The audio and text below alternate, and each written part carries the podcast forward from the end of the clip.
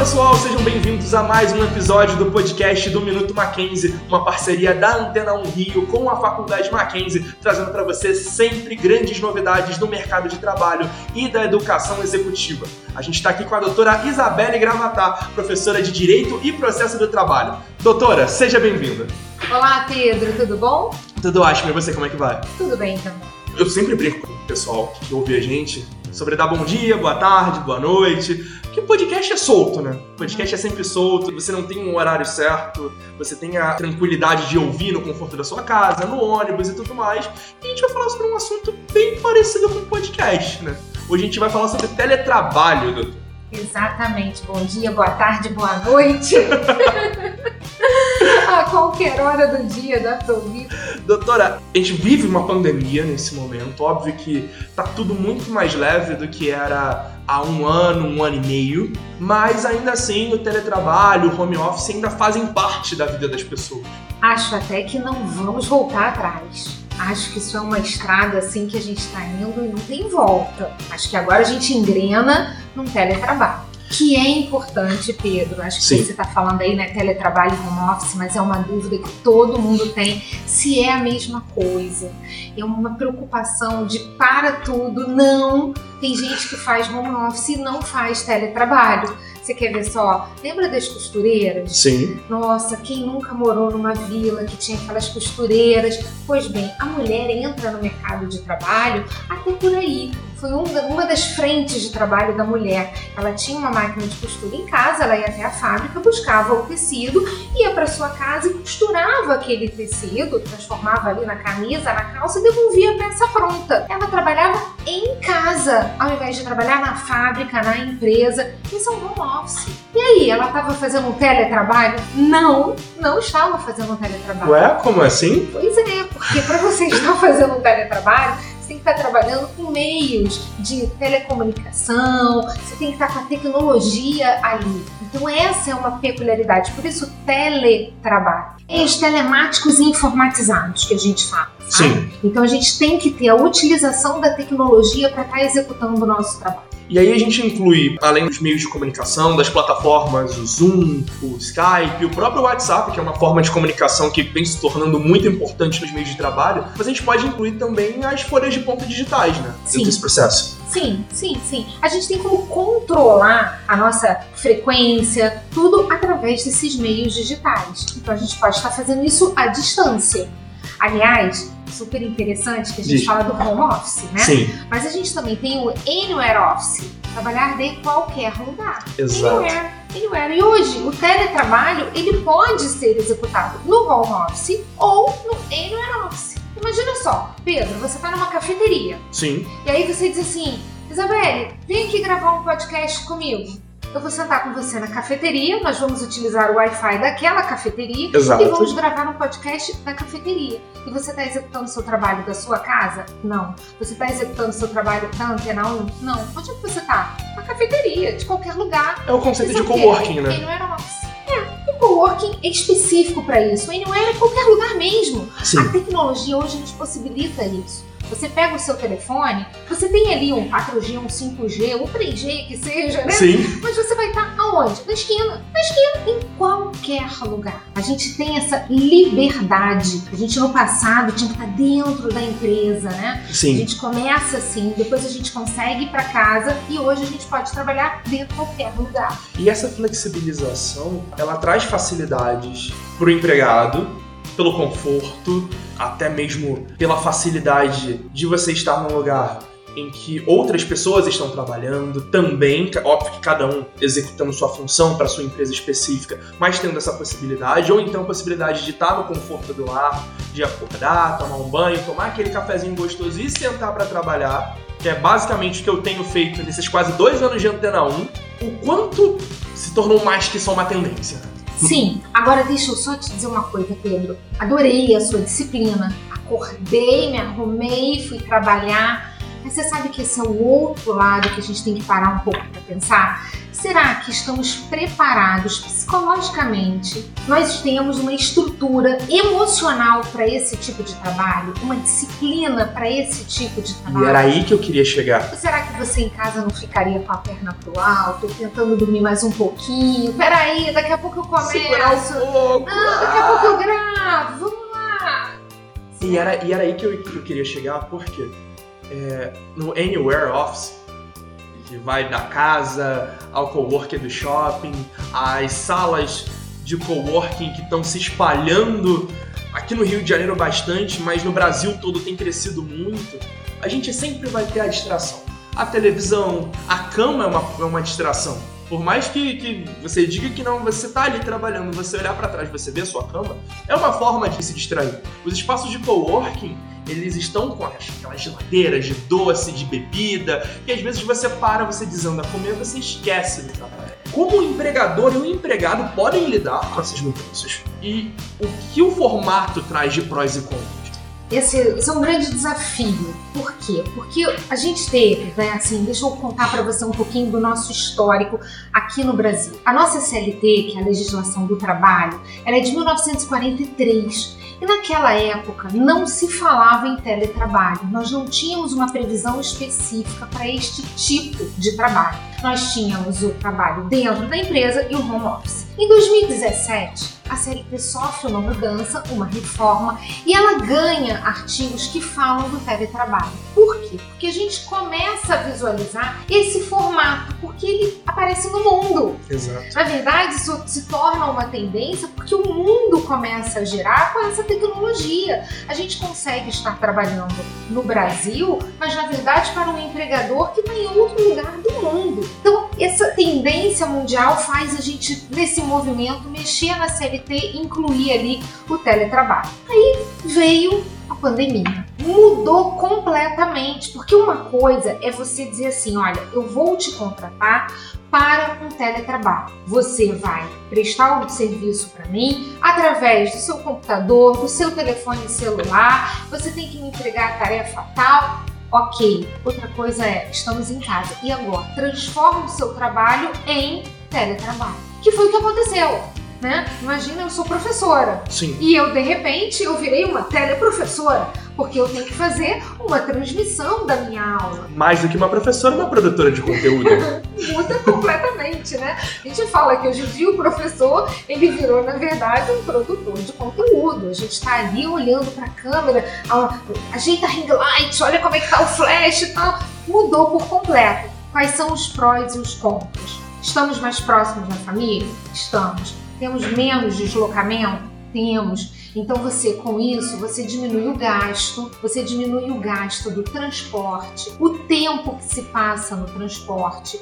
Então são coisas que você vai olhar e vai dizer assim: "Nossa, mas isso para mim já é um ganho fabuloso". Mas eu também tenho contra, que é quando você se desloca para o trabalho, você tem o seu empregador pagando ali a conta de luz, pagando o ar condicionado, né? Então você tem aquele conforto de um ambiente de trabalho que talvez na sua casa você não tenha. Exato. E isso nos traz outro problema, que é o acidente de trabalho, que é também a segurança do trabalhador naquele ambiente que muitas das vezes traz doenças profissionais. Ele está sentado de forma inadequada. Imagine trabalhar com telefone celular com a mão projetada para o alto, correndo o risco dele cair no meio da sua. Exato. Enquanto que se você estiver num escritório, num local de trabalho, você está sentado à mesa, você está com o seu celular à sua frente, você não está correndo esse risco. Então, prós e contras. E sem né? falar que quando você está trabalhando de casa, e falo por experiência própria, o conceito de ergonomia vai para o espaço. Eu tenho a chata mania de sentar em cima da minha perna. Eu dobro a perna, sento. Eu tenho uma cadeira de escritório na minha casa que já me permite um mínimo de conforto, mas ainda assim, por conta da minha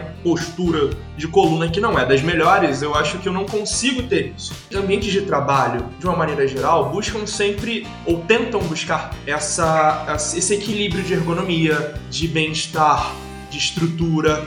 E a dúvida que eu queria tirar com você, como essas mudanças com esse extra que a CLT ganhou por conta do teletrabalho, o que tem de novo na legislação? E eu queria saber também se há uma separação também na CLT entre o teletrabalho e o home office. Porque se existe a diferenciação das nomenclaturas e dos significados, deve haver também dentro das novas leis da CLT. Sim, a gente tem, na verdade, o artigo 6 que contempla a possibilidade de você trabalhar de casa ou dentro da empresa. Então a gente diz que ali a gente detecta o home office. E a gente tem o artigo 75A, que é um novo artigo, quando um artigo de lei tem uma letra maiúscula do lado, é um artigo novo, que eles inseriram depois dela pronta, por isso eu falei do tempo.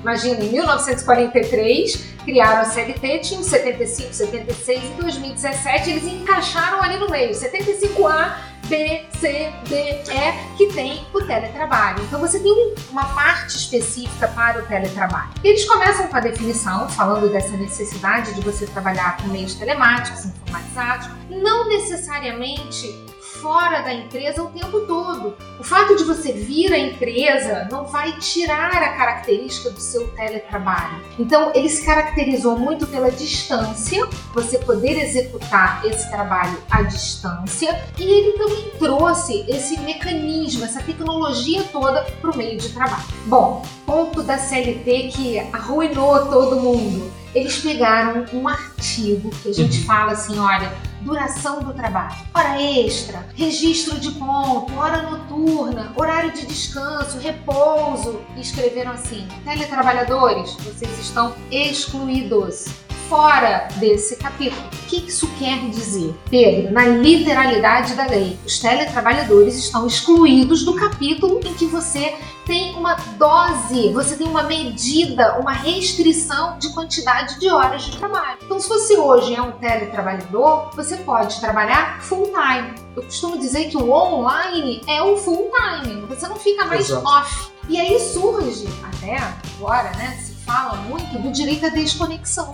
A gente tem que ficar off. Sim. A gente precisa dar uma desconectada, a gente precisa de um descanso. Mas a nossa legislação brasileira, ela não trouxe essa possibilidade. Ela disse assim, olha, vocês estão excluídos do capítulo da duração do trabalho. Num raciocínio, vamos dizer assim, numa linha de que, olha, não daria para controlar. Como é que eu vou saber se o Pedro está trabalhando ou se ele está dormindo? Como é que eu vou saber só que se você parar para pensar, Pedro, e é uma das coisas assim que eu, que eu busco, que as pessoas raciocinem muito com o uso que está na nossa mão.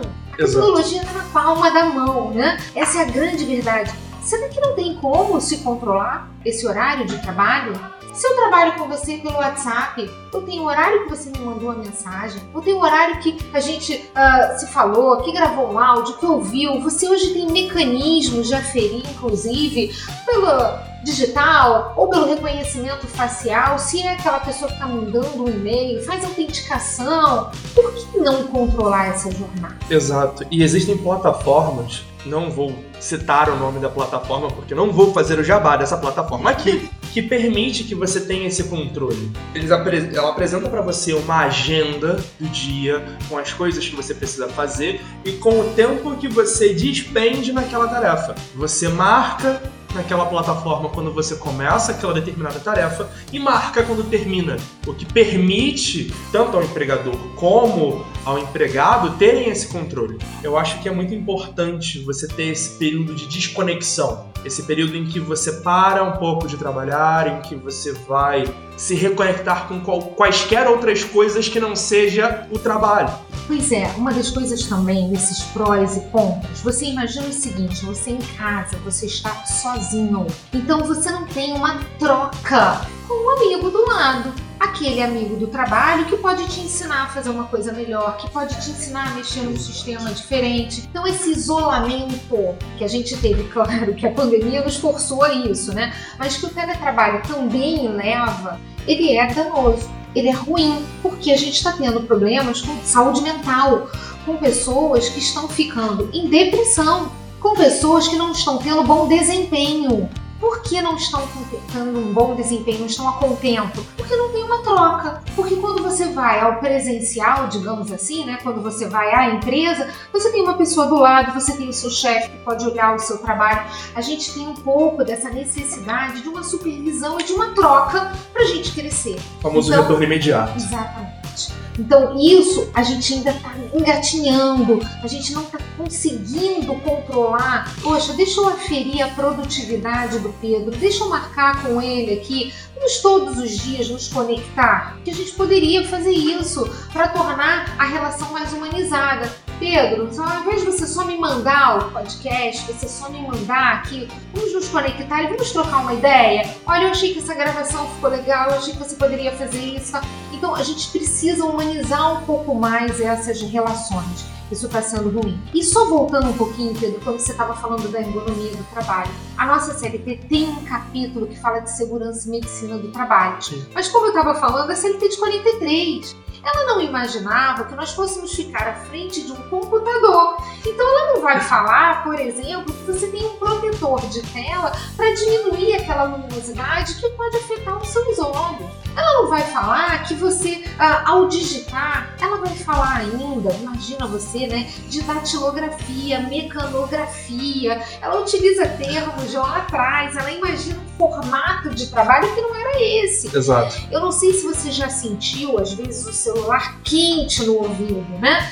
Às vezes eu boto ele para carregar e quando eu tiro ele tá pegando fogo. E eu começo a falar com uma pessoa, aquela ligação não termina, aquilo vai esquentando, esquentando. Aquilo me pode trazer um dano com a saúde. Com certeza. Então isso também é uma coisa que preocupa. Porque quando você tem uma empresa, o fiscal do trabalho, o auditor fiscal do trabalho, ele bate na sua empresa e vai ver: será que essa cadeira tá boa para sua postura? Será que aqui tem um protetor para telas de computador? Será que aqui nessa empresa você tem um descanso na digitação? Agora, e na sua casa? Como é que o auditor fiscal pode fazer esse controle? Ele não vai à sua casa. Então, esse controle hoje virou para os próprios auditores fiscais do trabalho um desafio. Você tem que fazer uma educação, na verdade, uma reeducação. Eu tenho que dizer assim, Pedro, quando você for sentar, por favor, não sente em cima do pé. E eu sei que não vai adiantar eu falar isso, porque você não, por não ter ninguém a te fiscalizar, a primeira coisa que você vai fazer, e posso falar isso com muita propriedade, porque eu faço igual, você foi falando e eu imaginando, né? Eu falei, meu Deus do céu, eu sou aquela que a perna tem que estar embaixo de mim, eu tem que estar sentada na perna. Mas se a gente, se não tiver alguém para alertar, a gente está levando um dano ali para nossa saúde. Existe um inquérito europeu que faz periodicamente um levantamento dos danos ao trabalhador. E aí uh, foi feito um estudo comparando com a época do teletrabalho, que é assim, da pandemia, né, e o antes. E o que, que, se percebeu? Foi exatamente o problema de coluna, o problema mental, a depressão, a obesidade porque você tá ali, tá tudo tão próximo, né? E você tá ansioso, você sai comendo tudo que vê pela frente, né? Você não caminha. Se a gente parar para pensar, esse home office que a gente absorveu com teletrabalho, que eu te disse, a gente poderia estar fazendo de qualquer lugar, aí você caminharia. Mas esse da pandemia foi muito pior. Você não caminha, distância, quarto, sala, terrível. Então você tem o sobrepeso, você tem problemas circulatórios, são problemas que vão levar o seu trabalhador a um afastamento. Exato. Aí você vai levar a nossa previdência a um estouro. Porque a quantidade de doenças do trabalho que vão pipocar não estão no gibi. Essa comparação desse inquérito europeu que eu achei muito importante. Ele fez esse antes e um durante a pandemia. E a gente parou para pensar, uau, será que ficar em casa só pró ou tem contra? Não, tem muita coisa que não é boa. E volto naquela educação. A gente tem que ter esse hábito de, puxa vida, sentar direito, sentar comodos, que eu acho que é aquele puxão de orelha que a gente recebe. Tem que ser assim. E você falou sobre a questão de saúde. É, recentemente, a OMS reconheceu o burnout como uma doença ocupacional. E você falou sobre os danos mentais da pandemia, de ter uma não rotina de trabalho durante o período de teletrabalho por conta das tensões da pandemia. A gente tem os danos causados pela estafa de trabalho. Como o, o, o mercado tem avaliado, sabe, essa perda de profissionais por conta do burnout e como avaliar isso com a distância gerada pelo próprio cenário que a gente vive. Essa também é uma grande dificuldade, porque o argumento é assim: e o que levou você à exaustão foi efetivamente o trabalho ou você está acumulando outras coisas que estão te deixando nessa sobrecarga? Então, eu acho que essa falta de dosagem desse trabalho, de fiscalização desse trabalho à distância, que é extremamente possível de existir, leva a esse mundo de argumentos de não querer reconhecer que foi o trabalho que levou à exaustão, que foi o trabalho que levou esse sujeito até uma pressão absurda. A gente tem o assédio, né? Aquela coisa de ficar em cima, pressionando o empregado, muitas das vezes que não sabe usar a tecnologia. E aí, como é que você faz? Ele tá pronto ali para trabalhar, mas ele tem dificuldade. Mas aí ele passa a sofrer com aquilo. Eu já vi causas, né? Assim, escutando, né? De a gente começar a ter xingamento, destratar o funcionário, porque ele não tá entregando. Mas não é possível, você é uma zebra. A gente agora, ao invés de ter o funcionário do mês, a gente vai ter o zebra do mês. Coisas assim, porque o sujeito para se adaptar a esse mato, ele também precisa de um tempo. E o empregador tem que observar isso. Mas a pressão, e aí vem né, todo o capitalismo por trás disso, não Sim. tem jeito, essa força de trabalho que a gente tem que né, trabalhar enlouquecidamente, onde se esquece. Eu cheguei ao ponto, e aí assim, Pedro, às vezes as pessoas acham assim, caramba, como a Isabelle vai falar isso? Mas eu digo assim, teletrabalho ele pode ser um retrocesso à escravidão. E aí assim, respira fundo e diz: caramba, Isabelle, pera! Mas é porque isso pode se tornar desmedido. Isso pode se tornar o reflexo de tudo isso que você está falando, dessa exaustão, dessa loucura, em que eu vou perder essa força de trabalho muito rápido.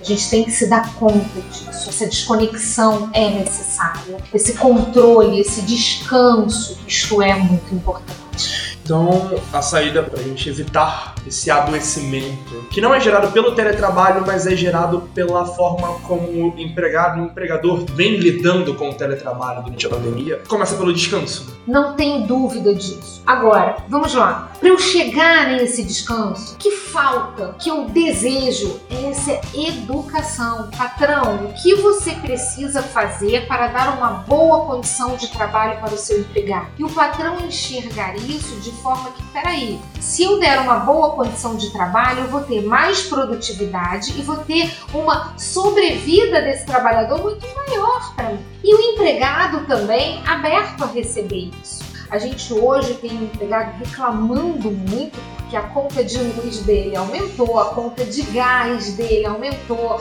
e aí ele não recebe mais o vale é transporte. Muitos brigam que não querem mais dar o vale refeição. Se diz, mas peraí, ele continua em casa, a refeição ele tem que receber, como é que vai ser e tal. Então, assim, a gente tem uma disputa nessa ainda muito grande, uma queda de braço de conta. Se está valendo na matemática, mas eu acho que a gente tem que ir além disso. A gente tem que pensar o que está por trás faz essa matemática. Quando eu tiro a hora extra dele, eu não estou tirando tão somente uma rubrica no contra-cheque. Eu estou tirando dele o direito dele não trabalhar excessivamente. Quando digo assim para você, Pedro, olha, a jornada de trabalho é de 8 horas diárias, 44 na semana. Não, você é jornalista, sou diferente. Olha, você é de 5 horas ou então de 7, dependendo de onde você estiver trabalhando. Eu estou limitando. Você ultrapassando isso, eu pago hora extra para quê? Para que pese no bolso do empregador e ele não exagere nessa cobrança de trabalho extraordinário e que você, empregado, tenha uma recomposição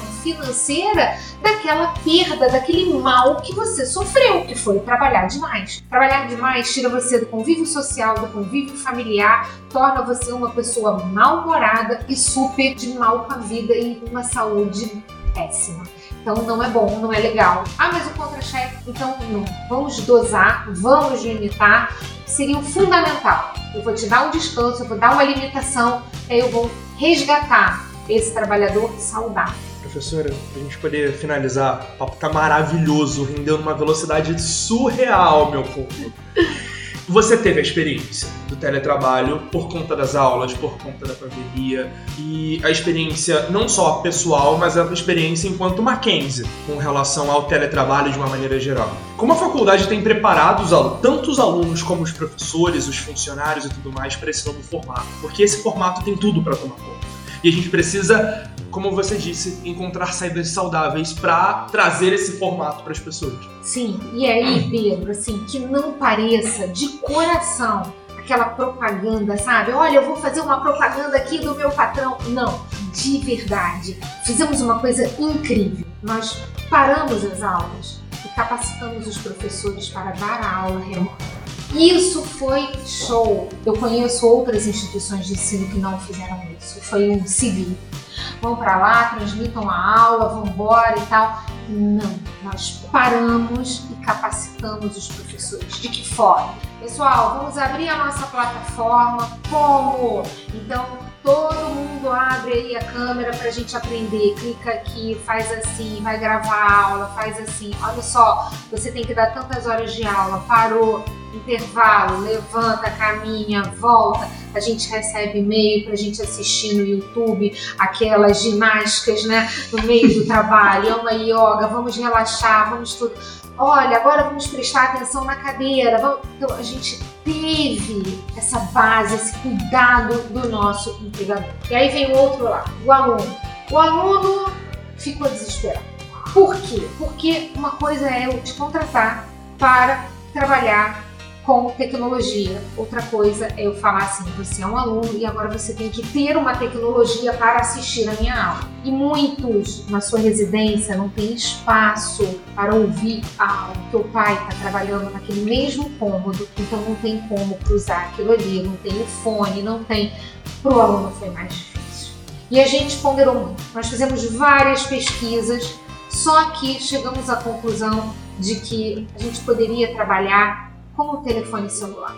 A tecnologia não precisava ser exigida do aluno de uma forma em que tivesse que ter um computador para apresentar um trabalho, para ele pudesse dar um retorno, pudesse nos assistir pelo telefone celular. E isso foi feito porque a gente, através de uma pesquisa, verificou que todo aluno tinha um telefone celular. E, aliás, essa é uma pesquisa que nós temos para a nossa população. A população, ela tem telefone celular. Hoje em dia você pode pedir CPF ou celular. São duas coisas que todo mundo tem.